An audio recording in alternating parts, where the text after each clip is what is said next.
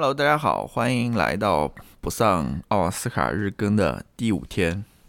这么欢欢快的这种语气，嗯嗯，好吧，今天可能比昨天要稍微好一点吧，状态。嗯，是的，是的，哎，真的是，昨天我看到那个有人留言说女主播怎么了？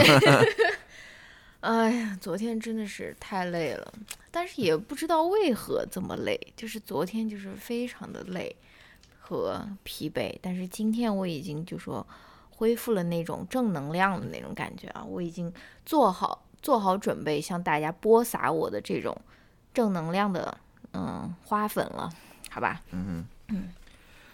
那我们今天来聊一聊一部纪录片吧。啊！哇，你写了这么多笔记。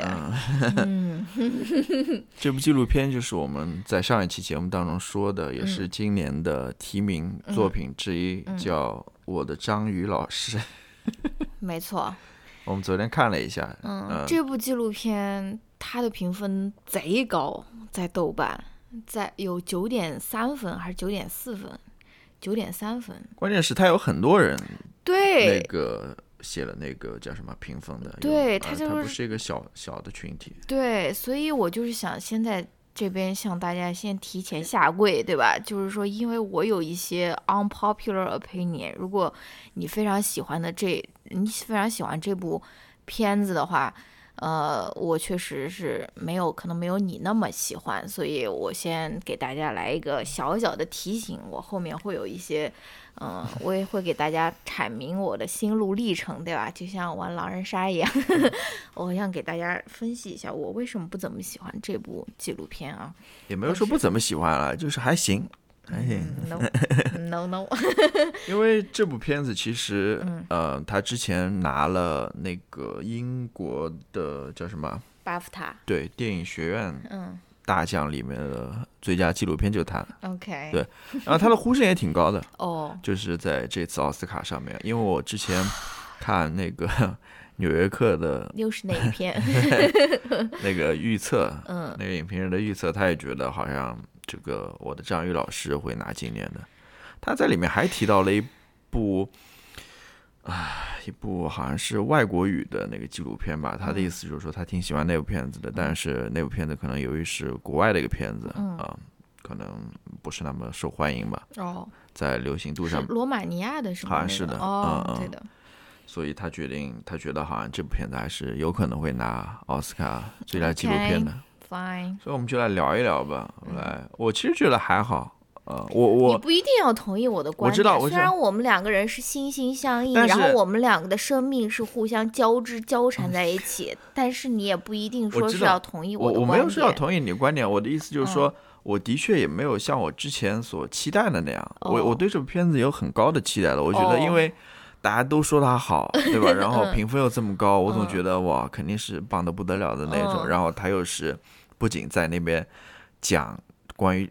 章鱼的故事啊，他还在讲好像一个人生的道理啊，或者什么之类的。结果看下来就也就那样子，啊，也没有什么特别，对吧？让我非常意外啊，或者说让我感到非常惊喜的，没有，我就觉得还行吧。因为怎么说呢，我其实之前关于这个章鱼，我还是多多少少没有没有，我多多少少是听过一些 关于他的故事的，就是之前我看到。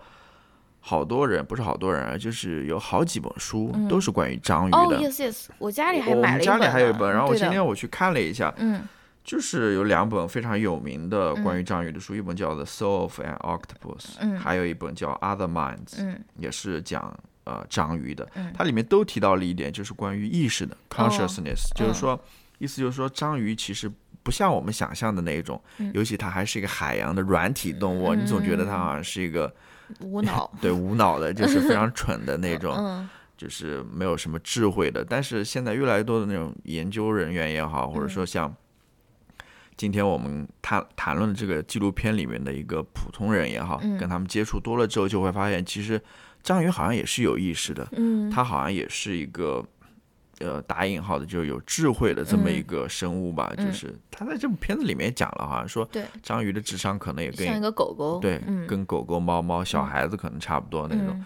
它是有智商的，不像我们之前所，就他是有这种意识在那边的，嗯，呃，他不是一个很很无脑的一个生物啊，就是完全凭凭借一一一种呃直觉也好，或者什么生活的，就是对我想说的就是我之前也听说过关于张宇的这些故事吧，嗯嗯，他的一些事情，所以我看完之后没有特别的震撼到，呃，我觉得还可以。嗯，好吧，那你的一个感受呢？嗯，哎，就是我我我我刚刚在那边准备的时候，我就在那边 YouTube 上面瞎看嘛，我看到了你特别喜欢的那个人 Bobby Lee，你知道他在那个 Podcast 里面他们聊过这个呃 My Octopus Teacher 吗？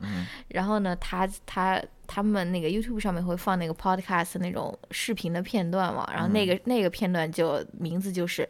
鲍比利说他以后再也不吃章鱼了，就是说，他说他不仅不吃 octopus，他也不吃 calamari，就是那种类似的类似的东西，鱿鱼啊什么，他全部都墨鱼他都不吃了，就是，然后他说他还在那边 sobbing 还是什么，就是看的都流泪了，或者说什么的，我就说天哪，我的心是嗯铁做的吗？就是嗯，我看完这部片子，我当然。那我先说我喜欢的点吧。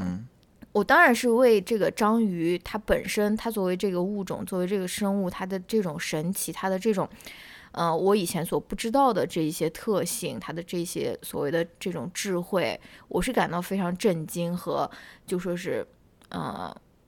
震撼的，震撼的吧。当然，我我是觉得神奇，对，是是觉得很神奇的，因为我平时也不了解，对吧？而且我这种人去水族馆就会就会在想每一就是那个清蒸鱼啊什么那种味道，在水族馆就是特别想要吃海鲜的这种人，感觉很糟糕的一个。在你眼里，水族馆就是海鲜市场了，就是很糟糕的一个一个 human being。然后我也。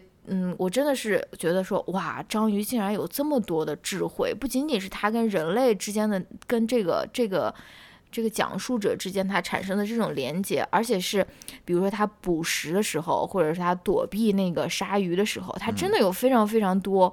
呃，智慧，而且他不是说是鲁莽的，就是他其中讲了一个例子，就是他在捕那个龙虾嘛，他不是刚开始那个龙虾不是特别小，特别呃就是细，然后就不像螃蟹那么好捕嘛，螃蟹就是张牙舞爪的，好像怎么就把它给能给兜住了。他一开始是等于说是。这样抱住的，对，它是抱不住那个。他试图用他那个触角去捕那个龙虾，就像他捕其他的鱼啊什么的螃蟹一样。但后来他决定就是盖住，对，他是用他整个身体盖住。我觉得哇，好神奇啊！就是他是有一个学习的这个过程和这个想法在里面的，对不对？我我感觉可能。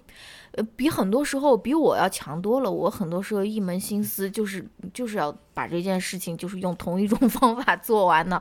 哇，这个章鱼竟然它会这样子，呃，有这种学习的这种能力和过程，我真的是觉得非常惊讶，然后也觉得这个也是很怎么说非常神奇的吧。嗯，然后这个还有另外一个感受也是呃非常好的，就是嗯，其实不光是。看这部片子了，就是你看任何关于动物啊，或者说我们不了解的一些，哪哪怕是自然里面的那种生物啊，甚至是微生物啊，因为我之前也在看那个《末日松茸》嘛，就是你就会觉得说，人类真的太。自大了，就说人类他们费尽心思创造出来的这种什么 capitalism，创造出来这种系统，这种那种系统，真的，我觉得在大自然面前是不值一提。就是你看这些，你看这些，就是你越接近自然，你越了解这些自然里面生存的这种生物，包括是植物和动物，你就会越觉得说，人类真的是太自以为是了，觉得自己可以在这边。对吧？啊，反正就是有这样的一种感觉了，就是感觉到很谦逊，感觉到很谦卑嘛。这也是这部这部电影给我留下的一些比较好的方面的一些呃印象吧。嗯，对，好，嗯，那我还想说一点吧，我觉得这部片子非常呃，就是夸赞他的一点，就是说我看到那个豆瓣上简介里面写嘛，嗯，这是那个反正他们一个团队了，肯定有一个团队了。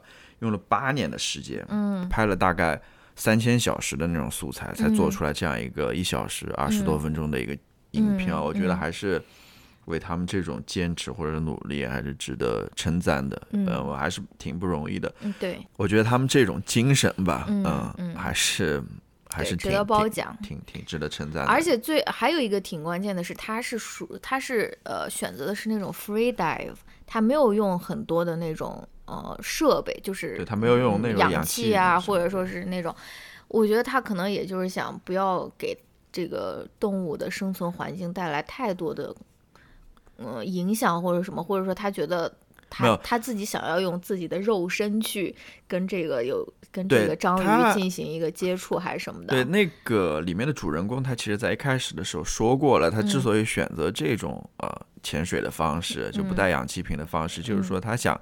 跟这个海底的这个世界，或者说跟这个自然，能够有一个近距离的接触吧。因为你穿了那一套的话，其实多多少少是把自己跟这个海洋给隔绝了嘛。嗯，对，它是有。其实我们还没有，就说大概介绍一下这是什么怎样的一个故事。这其实就很简单哦，我我来说一下吧，稍微。嗯，就是这个主人公嘛，主人公他其实是一个摄影师了。嗯，然后他在。经历了，就是在自己的，他有点中年危机的感觉。中年危机包括一方面事业上面，感觉有有一些那种呃低迷，也不是低迷，就是感觉可能郁郁不得志。呃，就是你你你你会有一种感觉是被消耗尽消耗尽的那种感觉，呃，就是这种感觉。嗯。然后另外一方面，可能在自己家庭生活上面可能也有一些问题啊，反正就是自己的生活上面不是。生活工作上面不是特别得志吧，嗯，或者有些郁郁寡欢，对吧？嗯，哇，成语啊！那然后他就决定说去呃海洋里面去找自己。这个我觉得这个嗯，举手报名说要在这边啊总结总结这个电影大意的时候，应该就说怎么 我有一个没有比较好的一个，对我没有没有怎么准备清晰的思路。我的意思是说，他他对正如你所说，他决定去。嗯，追寻某些东西吧。嗯，然后他又想起了他之前在拍那个纪录片的时候，记录南非的一个部落，当地部落的有一群人，他们非常不精简的一个，就就是他们会去追寻大自然中的某种生物还是什么，就是那些追寻者嘛。Trace，对他们好像就是非常。跟自然贴得很近的那种感觉，然后他也希望能够成为这样子的人或者什么之类的，于是他就去成为一个海洋的追寻者，就在他家的附近，对吧？有有这么一块小的一个呃海域吧。他家是在南非。对，在南非，那么一块小的海域吧，进行一个探索。然后在探索的过程当中当中，他注意到了这只章鱼嘛，然后就跟他，那于是他就天天去那那个海洋里面去跟他。去进行接触，去了解他，然后两个人慢慢之间好像产生了某种关系，啊，然后大概到了他观察的第三百天还是多少天吧？对，那只章鱼由于生产吧，嗯。嗯，精疲力尽，就是把自己等于说给耗尽了，然后就就就死掉了嘛，嗯，就这么一个故事，嗯。啊，哇，终极剧透啊！因为这个，也就是不是说它这只章鱼有什么不一样，就是所有的章鱼都是这样的，它们的生命就是大概一年的时间嘛。然后，嗯，雌性的章鱼，它就是会在孵孵化它那个那个宝宝的时候，就是会停止进食啊，或者什么，就用自己所有的精力去孵化这个下呃小章鱼嘛，对吧？然后它到最后它就会死去。嗯，你要不要来？批判一下这部片子啊，行吧，先我前面已经跟大家就说是 warning 过了，我其实不是特别喜欢这部片子，然后由由于呃这个主要的原因，最最主要的原因就是这个男主人公他。我不能说是他的原因吧，反正是他对自己的这个影像的这个呈现，让我觉得非常的不适。具体是什么什么呢？就是因为首先大家如果看过的话，就知道这部。呃，这部纪录片它是掺杂有大量大量大量的独白的，就是旁白，而旁白基本上就是来自于这个男主人公一个人嘛，应该没有其他人，就是他一个人，就是他一个人，他在那边讲这个故事，从头到尾就是他一个人在讲这个故事，然后讲的就是非常的深情也好吧，然后，嗯。然后这个在他讲故事的时候，一般都是有一个镜头，就是在拍他嘛，就是他自己在那边讲，或者说他在旁白，然后拍这个男主人公的这个镜头啊，我真的是，就是就是他有很多那种 zoom in，然后有他站在窗边，然后有一个那个呃镜头打到呃拍拉到他那个大。大脸 不是脸的那种大特写，然后他去海边的时候有拍他的那个脚步，就是一步一步走进海海洋里面，然后，呃，然后他上来以后也有一一步一步，就是还有那种慢镜头，然后他在那边把玩那种，嗯，贝壳或者什么，就是非常非常艺术化，你可以说艺术化的一种呈现吧，但是在我看来就是非常非常非常的自恋。就是我非常非常受不了，就是那种哇，一个就是而因为他配的那个旁白也是饱含深情也好，就这样说吧。但是他又在这边 zoom in 自己的脸啊，然后又自己又看远方啊，然后又在那边夕阳下面走向海深海啊，我就觉得，嗯，太太自恋了，太人类中心主义了。不是说人类中心主义，就是嗯。对，就是这样子的，所以就是就是就是，我觉得他的这个旁白贯穿始终的旁白和这种大大的这种特写，我觉得甚至影响了我对于章鱼海底摄影方面的这种观赏。我就觉得，呃，你在干嘛？就是为什么我要知道我我为什么要看这种你的眺望远方的这种大特写，或者说什么？我就觉得有点，嗯哼，我知道，我有点。不是，我明白你的意思，但是我可以为他辩解一下吗？你快点来吧。就是说，他是一个，他是一个个人的故事嘛，对吧？他这个故事就叫《我的章鱼老师》，right，对吧？所以完全就是从他个人出发的这么一个故事，由他来讲述的他与章鱼之间的这段关系，嗯，这段情缘吧，所谓情缘吧，嗯嗯。那那我还那我继续来说一下。说。嗯，就是你你你，但我是同意，就是这部片子里面有一点啊，人类中心主义了。我待会儿可以再讲了。对我我我那个还有一点就是，其实不光是这个运镜的问题让我感到不太舒服，我觉得他很多对章鱼的。行为啊，或者是什么，他的这种解读，在我看来，有的时候真的是可能是一种过度的解读。而且，我我不是说他跟这个章鱼之间所产生的这种情感不，呃，不珍贵，或者说是不神奇，他们两个之间产生的连接是非常非常神奇的。但是，我觉得他最后。嗯，他对他们两个之间的这种关系的解读，我觉得有一些是过度解读了。比如说，在预告片里面，大家如果看预告片就可以知道，他最后有一句话说，这个章鱼教给他最最最深刻的一件事是什么？他说是，You are part of the place, not a visitor。他觉得说，哦，章鱼现在已经接受他了，他觉得他已经是。嗯，part of the place 就是他已经是海洋的一部分，而不仅仅是这他这片海域的访客吧。这个就是他自己悟到的道理，他觉得章鱼教给他这个道理嘛。但是在我看来，你还是一个 visitor 呀。我觉得你你觉得自己被接受了，你觉得自己已经属于这个海洋了。我觉得是人类的一厢情愿，就是或者说是你。过度解读你们之间这个情感而得出的结论，在我看来，人类永远也不可能是一个呃 part of the place。你如果你你即使怎样，呃，就是你你们产生再多的连接，你也还是一个 visitor。你你不是属于那一片海海海洋的。我不知道你怎么理解这个事情啊？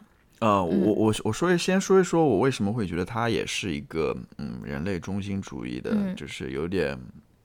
打引号的自以为是吧？嗯，因为当然，当然，我觉得没有关系了。它是一个个人化的这么一个表达，我觉得完全没有关系。它也不是一个 scientific 一个科学的一个研究啊，或者什么之类的。嗯，他想把他说的感情多么浓烈，对吧？多么拟人化，把那个章鱼拟人化，我觉得也没有任何问题。但是他在这过程当中就没有一丝一毫的怀疑，就是说。我是不是有点太自以为自作多情了，自以为是了，对吧？就是我对于他的这个呃想象，嗯，对于他这个痛苦的想象，对吧？他一只手，对吧？被那个鲨鱼给咬掉了，然后到到最后他因为生产，嗯，然后自己死掉了。嗯，那个作不是那个作者，那个主人公是很痛苦的，他甚至一度流下了眼泪，对吧？尤其是在那个。呃，鲨鱼要去追他的时候，他甚至说我应不应该去介入进去，去帮助这个。当然，他最后没有去做了。嗯，就是他对于这些痛苦的想象，嗯，对于这些章鱼，比如说跟他。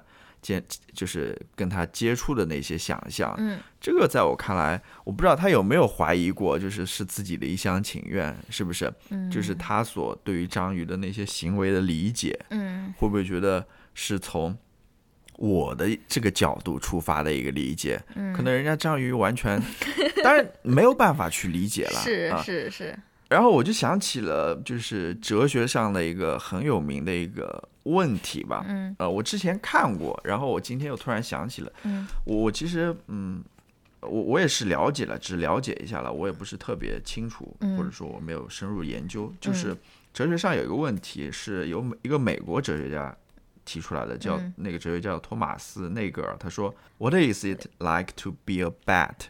哦，就是当一只。蝙蝠到底是怎样一回事？嗯，呃，他在里面就提出一个很有意思的一个提问，是说什么的吗？就是说，可能你人类能够站在人类的角度，不是不是不是站在人类角度，就是可能你人类能够自以为是的觉得，我能站在这个蝙蝠的角度，嗯，去想象它的生活，或者说想象蝙蝠的这个生命，嗯，但是你永远没有办法说知道。蝙蝠站在蝙蝠的角度，是不是？就他自己站在他自己的角度是怎么看待他自己的这个生命的？因为蝙蝠不会告诉你这个，你没办法跟蝙蝠进行交流。蝙蝠它没有文字，它没有语言，它没有办法，你只能想象自己站在蝙蝠的角度。哦，蝙蝠对，到最后其实还是人的这个意识在里面做投射，对啊，嗯。就是，我就想到了这么一个问题嘛，那放在这边同样也是嘛，就是顶多说这个主人公他是站在这个章鱼的角度去想象章鱼当时所面临的那些呃困境也好，他面临那些危险也好，嗯，他的那些生命当中非常重要的那些抉择等等等等，但是你永远没办法站在章鱼不，你永远没办法知道章鱼他站在自己角度他是怎么去想 自己的这个生命的，因为章鱼。对吧？还是那句话，没办法去 写一本书，或者说拍一个纪录片。章鱼拍的纪录片时候，他告诉我自己，所以怎么说呢？多多章鱼的 vlog，对，多多少少还是有一些这些，呃，在我看来自以为是在这边吧。就是说我我很呃诧异的是，这个主人公在这个这么长时间里都没有一丝一毫这样的一个嗯一个一个怀疑吧，好像他都觉得。当然，我还是那句话了，这个是他个人的事情了，所以我也觉得，嗯，没有什么特别那个奇怪的。嗯，还有一些我的比较发散的想法，就感觉不太不太正确。就比如说，我有的时候会觉得有点 creepy。我知道，我知道，我就是他在那边表达，就是像章鱼想示爱的那种感觉。而有曾经有一有一段有一度，他就觉得说啊，我第一天我要早上最早的时间我就要去见到见到他，我最早的就是我每天都要见到他，然后我每天要最早的时间就要见到他，然后就是就是他有一种按耐不住的喜悦和激动的那种心情。我是觉得 What's going on？那那那正如我。看的时候跟你说的呀，你把它想象成你的狗狗或者你的猫猫，对吧？你可能刚跟它接触的时候，你天天都想 围绕着它，对吧？看着它在里边吃饭或者什么之类的，就有这种新鲜感吧。行吧。然后可能让人觉得有一些奇怪的是，就是那种，因为章鱼它是一个 软体的那种有触角的，对吧？那种生物，然后。其中有一个镜头，我记得是他 等于说缠在那个 那个呃主人男主人公的身上了，尤其尤其他还是一个雌性，是不是？你 脑袋里面我不知道，可能有一些人会有一些非常奇怪的一些想法的，是我一些想法，因为人对于这种触角啊或者什么之类的，有有非常奇怪的那种，因为在电视电影作品里面也有这些，嗯，就是。就总感觉会进入到你的身体，然后，尤其是那个异形嘛，是不是？嗯，那个你没看过那个叫什么？那个《阿凡达》。嗯，阿凡达他们那个男的阿凡达和女的阿凡达交配的时候，就是类似于这种一个触角，然后一个放在一个里面。就是人对于这个，对，还有另外一点，就是我也跟你说过，我是觉得说，嗯。我是觉得说，你如果想要解决你人生中的很多问题的话，我不是说你不能够去看这个章鱼，或者说是，呃，去呃去浮潜，或者说是去潜水了。但我觉得你不是应该更加多关注你。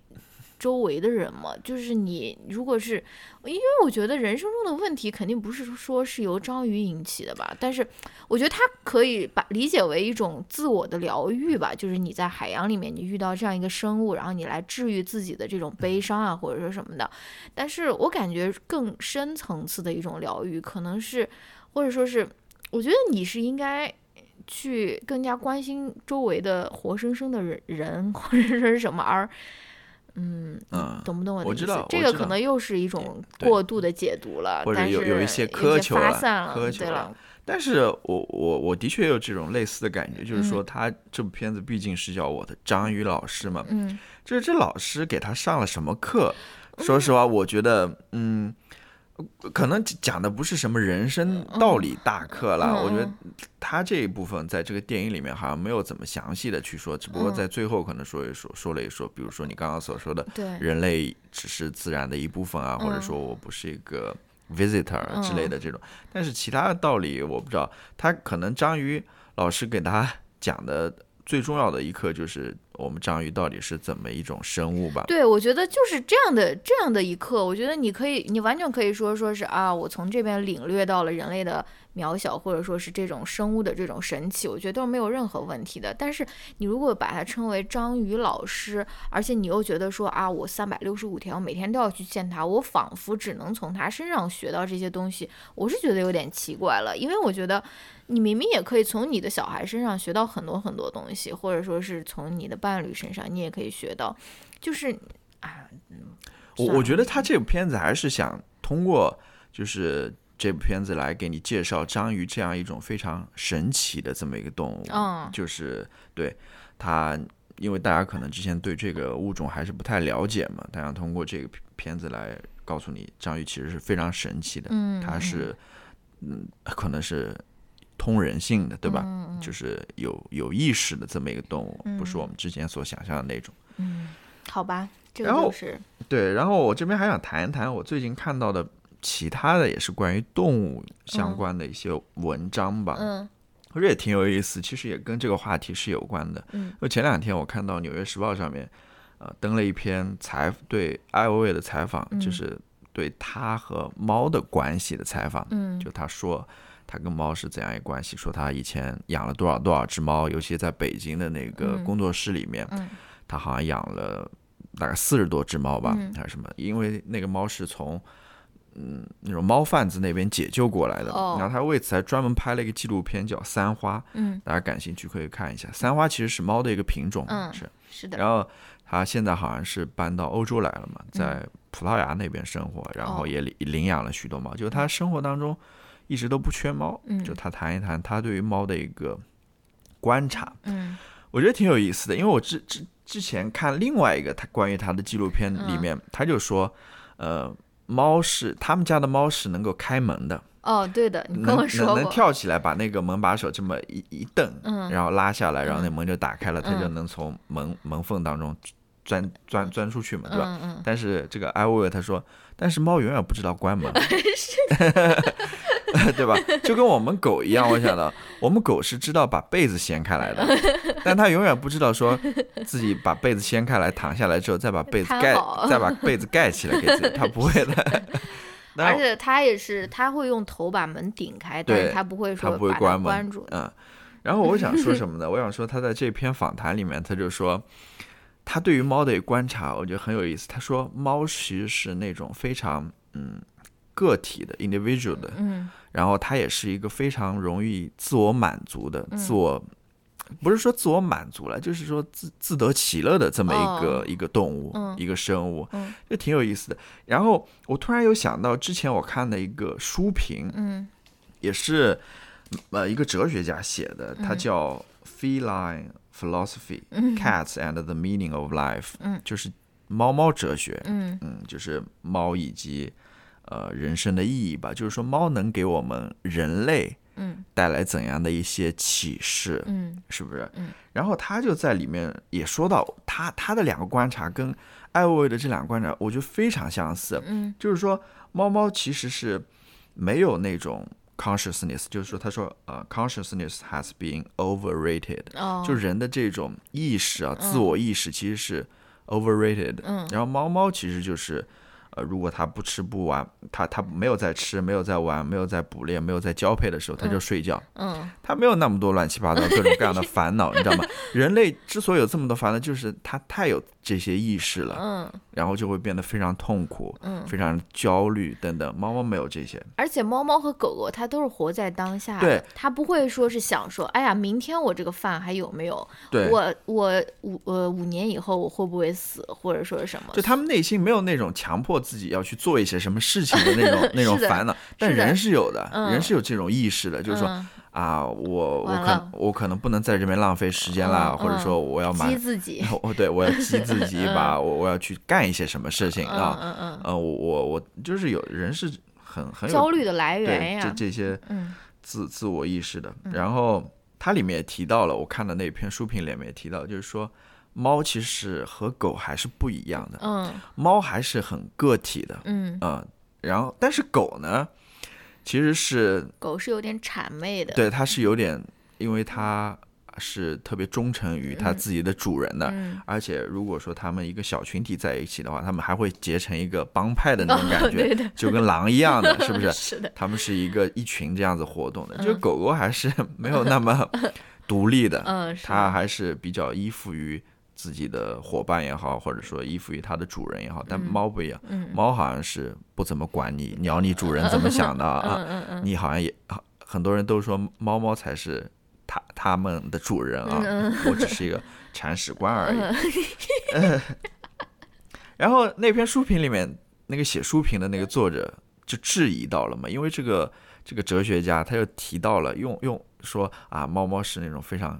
快乐的，嗯、然后是那种呃 fearless 的，就是什么都不怕的那种。嗯、然后那个书评人就很质疑，就是说你是不是在这边过度的拟人化了，嗯、对吧？嗯、你因为你也因为他说这个作者虽然在这个书里也说他其实没办法真正知道这些猫是怎么想的，嗯，但是他还是在那边用自己的想法去想这个猫是怎么想的。嗯他也意识到了这一点，正如我们前面所说的，你永远没办法知道。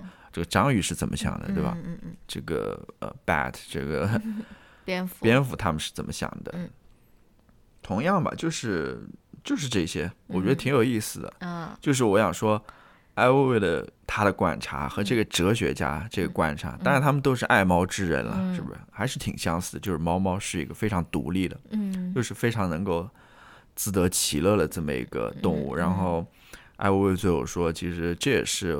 我们可以从猫身上学到的一些品质吧，哦、对吧？你如果人生有了这些品质的话，你的人生也是会过得好一点的，嗯、就是 独立一点，对吧？自得其乐一点。对，其实这个话题也一样的，用用那个哲学家的话来说，就是不要那么太自我意识，嗯、对吧？把这些自我意识压下去一点，你的你的生活可能。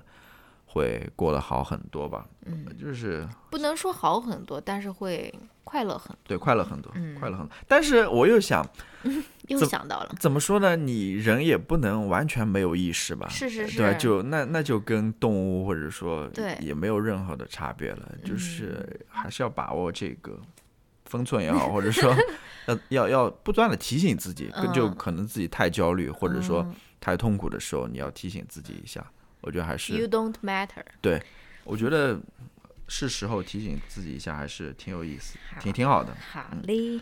那我在这边再再哎再预告一下吧，因为啊我不是去看了艾薇薇的那篇文章嘛，嗯，她的回忆录好像要出来了。Oh my god！对，如果感兴趣的话，可以。人家都没有在这边 宣传。没有没有没有，我我之前就知道他一直在那边写这个回忆录，哦然后今天我看到好像已经。定了那个出版日期了，就是今年的十一月二号。呃，你现在已经可以在亚马逊上预定了。哎呀、呃，如果说有感兴趣的，可以期待一下，可以去预定一下。嗯嗯，他的那本书的名字叫《One Thousand Years of Joys and Sorrows》，千年喜与悲。Oh my god！哦，宏很宏大的一个 一个标题的感觉。嗯，我不知道他会写一些什么东西。他那个页数还有四千页，啊不不不不，说错，四百页有四百页，还是听到我喉头的那个震颤了吗？还还是 看看到了，还还是挺挺挺厚的一个 嗯一个一个回忆录吧。嗯，嗯，好吧，嗯那我那你觉得我们什么时候能够养猫猫呢？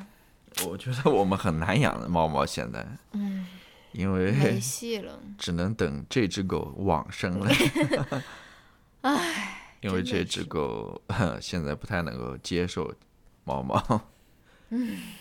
行吧。今天而且今天我已经发现一个让人非常让人悲伤的消息。什么？我在那个嗯那个领养的网站上面一直看上的那一只狗狗 Georgia 大耳朵的已经被领走了，那不是挺好的吗？